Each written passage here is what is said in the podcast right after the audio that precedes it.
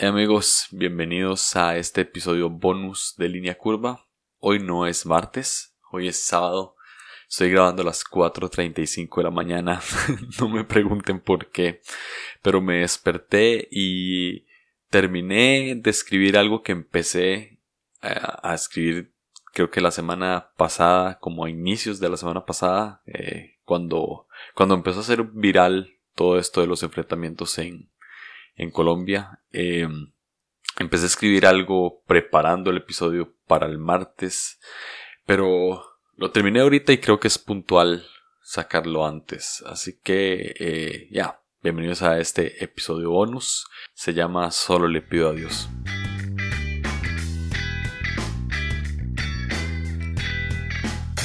Entonces vinieron a Jericó, y al salir de Jericó, él y sus discípulos y una gran multitud Bartimeo el ciego, hijo de Timeo, estaba sentado junto al camino mendigando.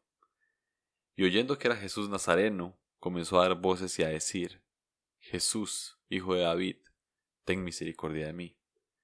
Y muchos le reprendían para que callase, pero él clamaba mucho más, Hijo de David, ten misericordia de mí. Entonces Jesús, deteniéndose, mandó a llamarle. Y llamaron al ciego diciéndole, Ten confianza, levántate, te llama. Él entonces, arrojando su capa, se levantó y vino a Jesús. Y respondiendo Jesús le dijo, ¿Qué quieres que te haga? Y el ciego le dijo, Maestro, que recobre la vista. Y Jesús le dijo, Vete, tu fe te ha salvado. Y enseguida recobró la vista y seguía a Jesús en el camino. Marcos 10, 46 al 52. Solo le pido a Dios. Iniciaba la voz cantautora de León Gieco, tratando de terminar esa frase de una manera distinta unas cuantas veces. Lo logró cinco y repitió una. Solo le pido a Dios que el dolor no me sea indiferente, empezaba.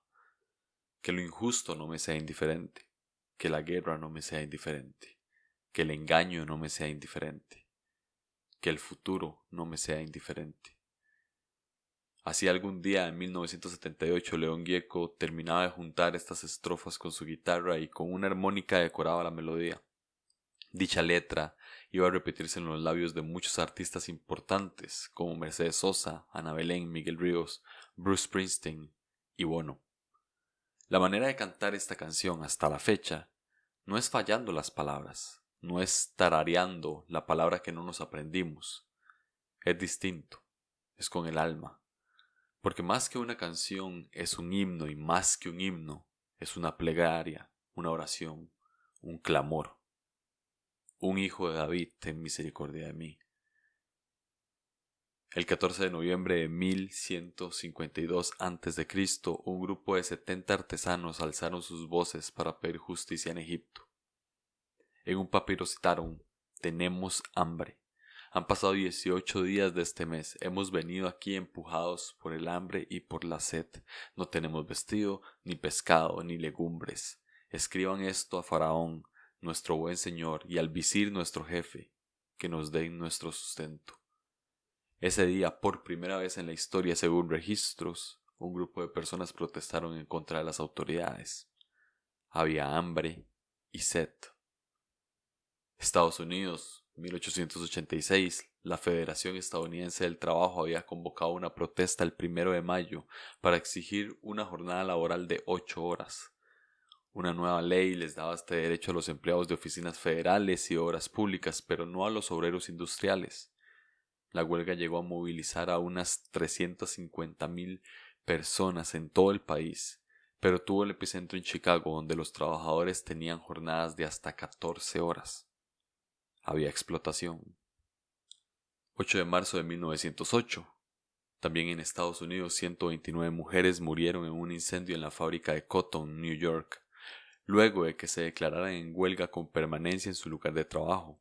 El motivo se debía a la búsqueda de una reducción de jornada laboral a 10 horas, un salario igual al que percibían los hombres que hacían las mismas actividades y las malas condiciones de trabajo que padecían. El dueño de la fábrica ordenó cerrar las puertas del edificio para que las mujeres desistieran y abandonaran el lugar. Sin embargo, el resultado fue la muerte de las obreras que se encontraban en el interior de la fábrica. Había desigualdad.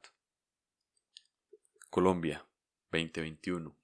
Organizaciones sociales de trabajadores indígenas y estudiantes salieron a las calles de Colombia a pesar de la crisis por el coronavirus para protestar contra el proyecto llamado Ley Solidaridad Sostenible, con él, el gobierno de Duque busca recaudar cerca de 23 billones de pesos colombianos adicionales, unos 6.300 millones de dólares, para enfrentar la crisis económica en la que está sumido el país, muy afectado por la pandemia. Pero los manifestantes no están de acuerdo con la subida de impuestos que prevé el proyecto del gobierno, porque dicen que recae fundamentalmente sobre la clase media y baja, lo que los ha llevado a encontronazos con la policía.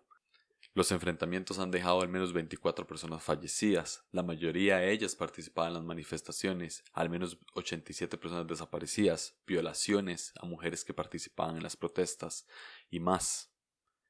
Hay abuso de poder.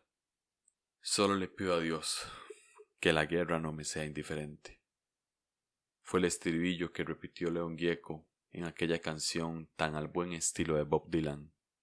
Porque la guerra no necesariamente se tiene que evitar. Que la guerra no nos sea indiferente quiere decir que si hay un tipo de guerra afuera que atenta contra los nuestros, de alguna manera hay que pelearla. Y este llamado no incita a la violencia, incita a la paz. Te lo dice un 9 en el enneagrama. Hay paz que se logra únicamente enfrentando el conflicto.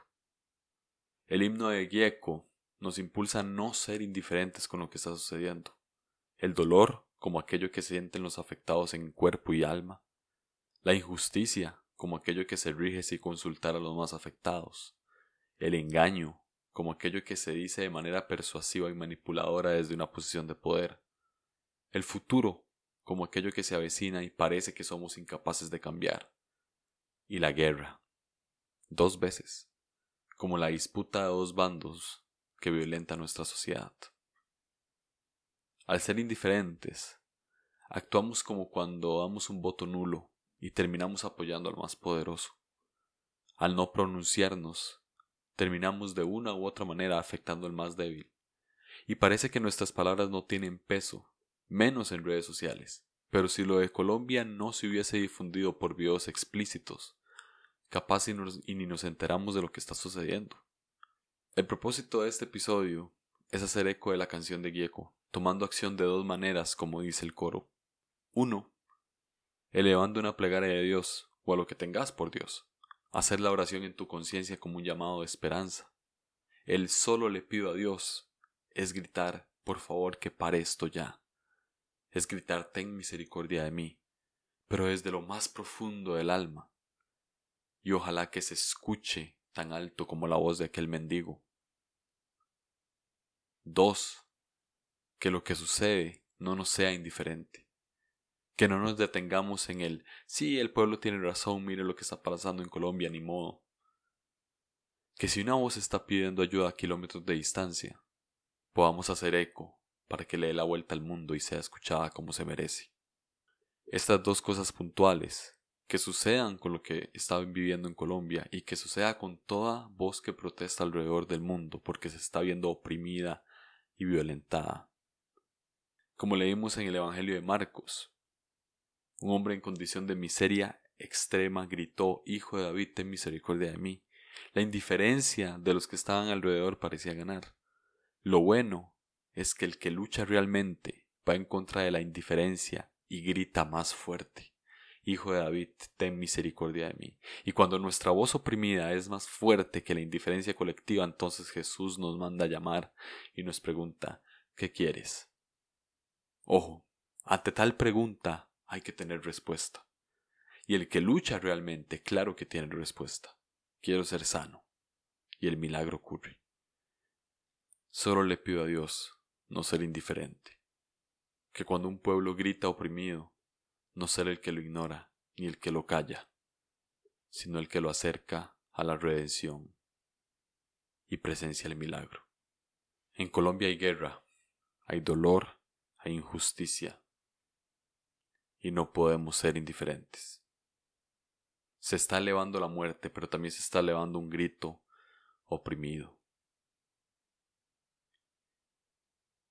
Yo solo le pido a Dios. Nos escuchamos.